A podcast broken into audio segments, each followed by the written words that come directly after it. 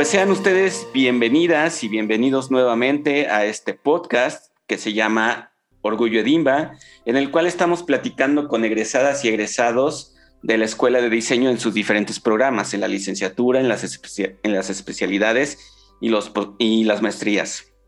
Eh, en esta ocasión me da gusto volver a tener a, Brisa Ruiz Chan. Es que, bueno, platicar que tuvimos un accidente con, con la grabación anterior, entonces eh, estamos grabando por segunda vez este podcast, pero vaya, eh, sirve como para este, enriquecer mucho más aquello que ya había dicho Brisa. Entonces, Brisa, bienvenida nuevamente. Gracias, Omar. Muy feliz de estar por segunda ocasión en este podcast. y entonces, vuélvenos a contar por qué escogiste la escuela de diseño para estudiar. Es decir, ¿qué llamó, qué llamó tu atención sobre cualquier otro programa de diseño que existe eh, no solamente en el país, pero principalmente en la, en la Ciudad de México? Pues mira, la verdad es que mi llegada a Ledimba sí fue ahí como una casualidad muy afortunada, porque yo estudié en la prepa una carrera técnica que era diseño gráfico y ahí conocí a un profesor que era egresado de Ledimba. Entonces, justo cuando yo estaba como en esta decisión de a dónde irme y qué hacer, pues él me contó como de las bondades de Ledimba. Él había sido como de estas generaciones pues, muy antiguas donde todavía no existía esta visión de diseño integral pero justo él me dijo, ¿no? Que acaban de abrir ese plan y que tenían como este enfoque muy multidisciplinario. Coincidió que la escuela era muy cerca de mi casa. Entonces ya como que me entré a buscar y me di cuenta que, o sea, como que cumplían muchas bondades de lo que yo buscaba en una licenciatura, que era pues cercanía de mi casa. El plan de estudios me pareció así increíble. Desde que lo leí como que siempre pensé que era la Bauhaus mexicana.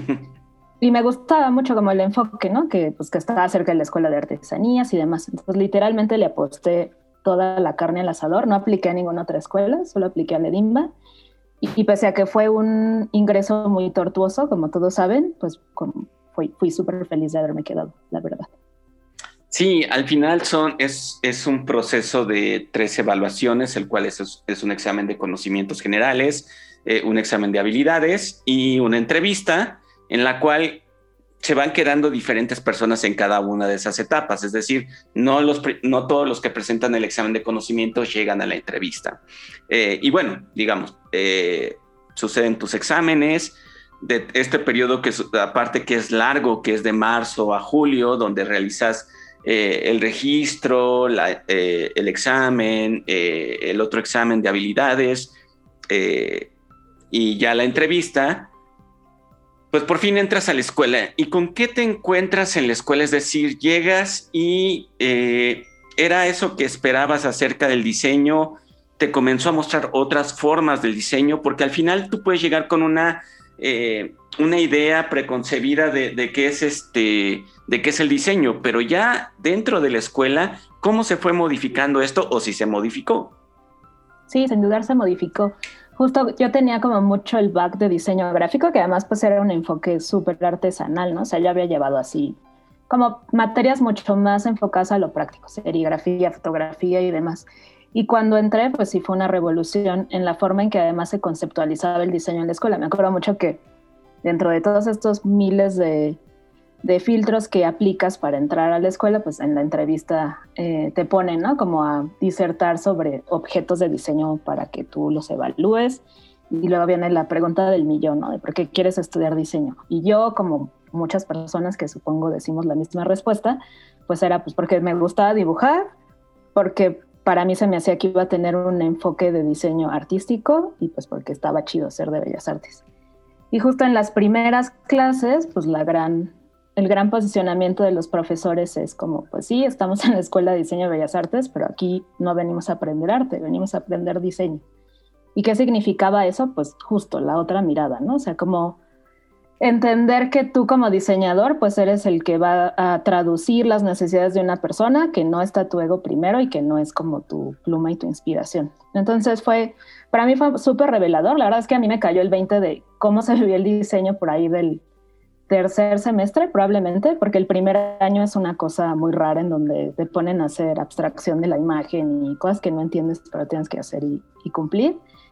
pero me acuerdo mucho que las, las clases que me daban en ese entonces, no sé si sigan existiendo de concepto, pues justo te enseñaban ese enfoque, ¿no? O sea, no era nada más como, pues ya vamos a diseñar y te doy una hoja y un papel, sino se clavaban pues, en la historia del diseño, en entender la historia del arte, cuáles eran las diferencias, pues la, la Biblia que todos leemos de San Juan Hacha, que justo hace estas diferencias entre arte, diseño y artesanía. Entonces, pues sí, el primer año, insisto, es muy confuso, pero ya después pues me di cuenta que, o sea, era eso, o sea, como que la carrera era súper abierta, no solo para enfocarme a terminar siendo un tipo de diseñador, sino más bien entender la disciplina, ¿no? En toda la amplitud de lo que significa el diseño. Muy bien, y después desarrollas estos cuatro años dentro de la escuela, eh, desarrollas un proyecto terminal, eh, y eso te da un enfoque también del tipo de diseño que querías hacer y que de hecho también te, lleva a hacer la especialidad en diseño editorial. Entonces, ¿cómo sucedió esto? Es decir, sales de la escuela con ciertas expectativas y con qué te, con qué te encuentras en el mundo profesional. Sí, pues pienso que justo el, el proyecto terminal es el parteaguas, al menos en, en mi, pues como en la forma en que yo empecé a pensar y vivir el diseño porque lo rico de ese proyecto era justo que juntabas todo lo que habías aprendido en la carrera y te llevaban un poco como hacia el mundo real. Entonces yo en aquel momento trabajé con unos eh, productores de café del Estado de México y me gustó mucho como pensarme yo primero como emprendedora, o sea, como que mi así mi salida de la escuela era como, ah, pues voy a poner como mi estudio de diseño y entonces voy a asesorar a microempresas y tal. Pero luego pues vino la triste realidad, ¿no? Que el mercado afuera pues era súper diferente. Lo que sí tengo muy claro es que sin dudar alguna, los egresados del Edimba, bueno, voy a hablar por mí, pero siento que muchos compañeros y compañeras tuvieron como la misma eh, pues, recepción en los, en los puestos laborales. Como que nos adaptamos muy rápido justo por eso, pues porque puedes terminar haciendo publicidad, diseño editorial o lo que sea. Mi única crítica es que a veces es tan amplio como el enfoque del Edimba que no terminas de especializarte completamente en algo. O sea, yo a media carrera decidí que quería ser diseñadora editorial y editora en un futuro. Y cuando terminé o cuando llegué como octavo semestre me di cuenta que pues tenía muy pocas herramientas, porque además transitar cuatro años con tantas opciones de todo lo que quisieras estudiar, pues es un reto, ¿no? O sea, yo quería aprender tejido y aprender ilustración y aprender mil cosas que aunque intenté irme perfilando, la verdad es que pues nunca terminé como de especializarme. Entonces fue por eso que cuando salí y empecé a buscar trabajo, sí sentí la necesidad de tener la especialidad. Y por eso es que terminé haciendo la misma. Muy bien. Y después comenzaste a desarrollar una carrera de diseño con base a estas, a estas cosas que nos platicas. Sin embargo, en el, el camino te fue llevando hacia otros lugares que eh, te, termina eh, eh, haciendo mirar hacia los derechos humanos y hacer una maestría en derechos humanos. Y modifica esta, esta visión que tenía Brisa saliendo de la escuela, con tener su propio despacho y asesorar a las empresas y volverse editora, sino comienza a ver otros lugares donde cabe el diseño y sobre todo que son muy pocos explorados a través de esta disciplina. Entonces, ¿cómo sucede todo esto? Es decir, ¿cómo encuentras esta oportunidad? Sí, pues como que esa, pregunta siempre es, o sea, me da risa ahora porque pues siempre es como, ¿cómo si estudiaste diseño terminaste en investigación? Y a mí ahora lo, lo, veo como el pasito natural y como lo más obvio, un poco por lo que te decía al inicio de que en realidad pues la escuela te enseña a entender, a pensar necesidades, a escuchar necesidades y a traducirlo en, soluciones. Entonces yo salgo de la escuela, trabajo un rato en una revista donde no fui nada feliz, luego entré al mundo de la publicidad y fui triplemente infeliz. Como que justo a mí lo que me da mucho bajón como de trabajar en esos puestos es que como que la labor del diseñador o de la diseñadora se quedaba solo en ejecutar, ¿no? Ya una solución. Ah, pues diseña una portada ahí en Illustrator o photoshopeame esta foto de Ana Claudia Talancón para una campaña de publicidad o lo que fuera. Y todo este proceso de reflexión y de pensar, pues casi que no existía. Entonces, después de que estuve en la agencia de publicidad por azares del destino, llegué a donde trabajo ahora desde hace muchos años era una consultoría que se dedicaba a hacer investigación social. Entonces yo entré primero como pues, la diseñadora editorial y de la información de la organización y lo que hacía yo era traducir los datos que hacían ellos, porque es un equipo pues, muy multidisciplinario donde hay estadísticos y economistas y abogados y tal. Entonces salían pues así frecuencias y datos que solo personas con ese perfil podían entender y mi labor estaba en eso, ¿no? Como en traducir estos datos y poder como pues, ponerlos en un, en un reporte. Y un día, pues por casualidad de la vida, llegó una investigación que tenía que ver con temas de innovación de mercado para una transnacional muy importante. Y la metodología que se iba a implementar tenía que ver con rollos de semiótica y de análisis de la imagen. Entonces, como que a mi jefe, que ha sido pues, como muy visionario para eso, pues le pareció como lo más lógico que en el equipo de investigación hubiera un diseñador, porque además pues casi que tú tenías que bajar esa investigación en un brief de, publicidad para que justo una agencia de publicidad lo pudiera ejecutar. Entonces me metió a mí ahí un poco como bateadora emergente, pero cuando yo entré, pues así, pues como pez en el agua, la verdad. O sea, como que para mí fue muy fácil aplicar todas las herramientas que yo había aprendido en Ledimba cuando nos ponían a solucionar un problema y era como la mejor forma pues de hacerlo, de escuchar, de resolver y demás, ¿no? O sea, como pues marcos conceptuales, este, no sé, identificación de conceptos rectores, traducción, etcétera, etcétera. Entonces, como me fue también, pues como que a mi jefe le gustó un poco, pues porque además como que yo traía una visión muy diferente a lo que podía pensar un sociólogo o un antropólogo, y más que diferente, creo que nos completábamos muy bien. O sea, había quien, pues claramente está muy enfocado en entender una realidad, pero lo que pienso que aporta el, el diseñador en la investigación es poder traducir en conceptos, ¿no? Y eso es, pareciera poca cosa, pero lo es todo en realidad. Entonces, él siguió como metiéndome a otras investigaciones y la segunda investigación que hice fue sobre género. Fue un, proyecto súper interesante que además he hecho desde hace 10 años con el ejército, el ejército de acá de México, que era, una, era un diagnóstico para identificar igualdad de oportunidades entre miembros del ejército. Entonces me metió ahí y cuando me empecé a ir más como al espectro social, pues me di cuenta que pues ahí sí me faltaban un montón de herramientas. O sea, digamos que en la arena de mercado era súper fácil porque era como lo que había aprendido, pero en temas sociales pues era todo un reto, porque era pues aprender de género, aprender de reformas energéticas, aprender de procesos electorales, aprender de corrupción, de impunidad, y eran conceptos que pues obviamente nunca estuve familiarizada con ellos y pues tenía como que, que hacerlo. Y además sí causa muchísimo ruido y que creo que eso es como la crítica al mercado laboral, eso, que un diseñador fuera parte de un equipo de investigación. Entonces yo me, fui, me, empecé a meter más a temas de violencia y de género, pues porque son los temas que me han gustado desde entonces, y pues era rarísimo, ¿no? Y ya en la presentación de resultados, el típico, ay, tú eres socióloga, politóloga, y yo, no, diseñadora. Entonces era muy raro, y un poco entre, pues por mi interés y la verdad, pues por esta demanda del mercado fue que tuve que hacer un posgrado.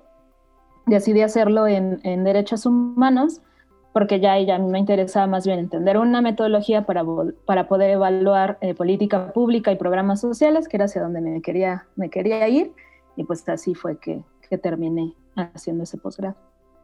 Y ahora, eh, ahí hay una parte importante, porque eh, justo que lo habíamos platicado también en el, en el, otro episodio que no quedó, pero recuerdo que hace 14 años, 15 años más o menos, hubo un empuje muy grande en generar las políticas públicas del diseño y sobre todo que desde ciertos lugares estratégicos se generara una política pública del diseño en aras de, que se viera el diseño en el lugar que tiene que estar. Y ahora, 15 años después, realmente lo que nos estamos dando cuenta es que no exista la política pública del diseño, sino más bien que el diseño influya en las políticas públicas. Como bien lo dices ahorita, eh, el proceso de investigación es parte del proceso de diseño, por lo tanto no tendría que hacerle ajeno a nadie el hecho de que exista una diseñadora, un diseñador dentro del equipo. Sin embargo, eh, pues eso lo tenemos claro eh, quienes nos dedicamos al diseño, pero las, eh, las otras disciplinas apenas se los estamos contando que también podemos estar en estos lugares. Y obviamente no era su obligación conocerlo, sino más bien la manera transdisciplinar, multidisciplinar, interdisciplinar eh, en la cual teníamos que integrarnos eh, nosotras, nosotros como diseñadores, e, en este sentido, ¿no? Y sí ha comenzado a modificar un poco la visión de esto, es decir, eh, dentro de las conferencias que tenemos en, el canal de Facebook de la escuela, pues ya tuvimos a Sofía Bosch, la cual habla sobre estas cuestiones, de cómo eh, una diseñadora trabajaba en una oficina de gobierno tratando de implementar metodologías de diseño en aras de poder mejorar la, la manera en cómo viven las personas, ¿no? Entonces, ¿cuál crees que es la oportunidad de futuro? Que existe para estas chicas que están tratando y chicos que están tratando de ingresar a la escuela o que ahorita justo se encuentran dentro de la licenciatura hacia el futuro que, deben de encontrar. Porque al final, durante el, durante, el transcurso de la licenciatura, les hacemos trabajar en proyectos que tienen que ver con violencia, con eh, eh, los objetivos de desarrollo sostenible de la ONU, en problemas sociales o de innovación social, pero cuando salen al mercado laboral, lo primero que se topan es una agencia de publicidad, un despacho de diseño, es decir, ¿cómo ves que, eh, va a suceder este movimiento hacia adelante? Sí, pues gran pregunta, porque sí, la verdad creo que en realidad tiene que ver más con la estructura laboral ¿no? del, pues, del país. O sea, lamentablemente sí pienso que el diseño empezó a funcionar como una herramienta de estas políticas económicas neoliberales en donde lo único que hacía el diseño era eso, un valor agregado a tu producto y generarlo en masa y hacer mucho dinero. Y siento que hay muy pocos lugares en donde se entiende y se vive el diseño como debería de vivirse, que es este, como este aspecto metodológico de resolver problemas. Entonces yo pensaría que el reto viene en eso, en que empiecen a abrirse más espacios, como el lugar en donde yo trabajo, para que puedan ingresar eh, diseñadores y diseñadoras como a los lugares de investigación. Sí sé que hay un montón de agencias de investigación de mercado que contrata diseñadores, que aunque es pues un enfoque un poco diferente, pues en realidad estás haciendo algo muy parecido a lo que yo hago. Claro. Pero también creo que sí es cambiar el mindset que tú tienes como diseñador o como diseñadora, porque aunque es verdad que vas a salir con herramientas que te van a facilitar la entrada a esos lugares y poder resolverlo, pues sí tienes que cambiarle también un montón en leer, un montón de metodología. O sea, vamos, como que la escuela te acerca ahí, pero tú no es que llegues naturalmente a eso pues porque además los planes educativos, sé que ahora el de Ledimba ha cambiado un montón, pero al menos en el que yo estuve, pues salías muy con ese enfoque, ¿no? De, llegar y embellecer y producir desde otra mirada. Entonces me parece que por ahí va, va el asunto. Sé también que hay algunas ya universidades que están empezando a meter como enfoques pues muy diferentes de pensar el diseño más como un tema social. Está la UNAM, está Centro, sé que va a empezar a hacer algo parecido, la EDIMBA, pero pienso que son como dos dos esferas que se tienen que articular, ¿no? Porque no es como nada más la voluntad de nosotros como diseñadores de, ah, pues ya salí y ahora quiero ser investigador, porque no hay lugares, esa es una realidad, o hay muy pocos. Y dos, y pienso que el mercado tiene que empezar como, pues sí, a pensarse diferente, incluso el gobierno, o sea, justo, ¿no? Como empezar a asumir que los diseñadores pues son parte de este cambio de innovación y de creatividad. O sea, para mí justo como los dos, los dos conceptos poderosos del diseño es eso, innovación y creatividad. ¿Quién lo sabe hacer mejor? Pues él o la diseñadora. Sí, pero eh, eh, eso exactamente. Y es, eh, digamos, para, como mencionabas, algunos países pues ya lo hacen y ya es parte de que un diseño que un diseñador o una diseñadora se encuentre en un equipo de una oficina de gobierno, pero como dices, no para hacer estas cuestiones de un valor agregado estético, este, dentro de, lo que está desarrollando la, institución, sino ya como una parte estratégica del desarrollo de la entrega de un servicio que se está tratando de resolver, ¿no? Y a partir de eso, pues bueno, es comenzar a, justo eh, generar también estas oportunidades, es decir, como diseñadora, como diseñador, eh, no es solamente el hecho de decir, no, pues es que no hay trabajo de eso, a veces esas posiciones hay que crearlas y generarlas justo para que comiencen a existir y alguien lo tiene que hacer por primera vez. Entonces, pues bueno, eh, nos gustaría estar unos pasos más adelante, pero es, ahí es donde nos encontramos y eso es lo que hay que empujar ahorita, ¿no? Eh, y, la pregunta del millón ahorita es, ¿qué sigue para Brisa? Es decir, ¿cuáles son los siguientes pasos dentro de su campo laboral y su, este, carrera profesional?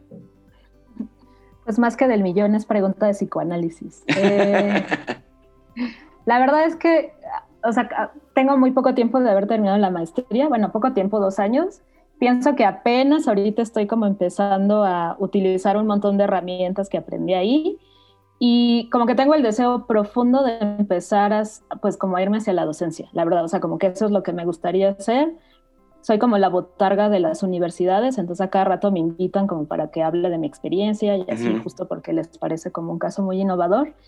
Y esa experiencia la verdad es que ha sido muy rica y muy chida para mí porque me gusta mucho escuchar a los alumnos, justo como esta mirada que a veces obviamos, ellos ya están en otro lado, o sea, como que a veces creemos que siguen pensando muy parecido a como nosotros nos formamos y la realidad es que no, entonces me gustaría mucho empezar a irme hacia allá, ¿no? O sea, como soy muy feliz siendo investigadora y consultora, lo disfruto un montón, pero creo que para como, pues sí, como creo que por experiencia de vida y como para encontrar ahí un centro de, de placer profesional, me gustaría mucho irme hacia la docencia. Perfecto, Brisa. Eh, ¿Dónde pueden leer este, tu trabajo? ¿Dónde pueden seguirte? ¿Cuáles son las redes sociales que utilizas que sean públicas para que la gente te pueda seguir, para que te puedan contactar a través de eso? Pues me quejo todo el tiempo en Twitter, que es como mi catarsis personal. Ahí estoy como arroba brisarruch y ahí mismo está en mi biografía una página en donde colaboro mensualmente que se llama La Traductora, que es un sitio pues como muy interesante porque lo que hace es eso, traducir temas de derechos humanos y de género para todas las audiencias. Y ahí me pueden leer cada mes, tengo una columna y lo encuentran en Twitter y en Instagram como arroba la traductora MX. Perfecto, muchísimas gracias. ¿Hay algo más que quieras agregar? No, pues nada más agradecerte por la invitación y pues ahí nos andamos viendo. Perfecto. A ti muchas gracias también por aceptar eh, por segunda vez la invitación. Eh, recuerden que este y, otros podcasts los pueden encontrar en la sección de Orgullo Edimba, dentro de edimba.imba.gov.mx, que también los pueden encontrar en anchor.fm, que eh, nuestras redes sociales son Edimba Oficial, y yo soy Omar Mendoza, soy coordinador de difusión, y los escucho la próxima emisión. Muchas gracias.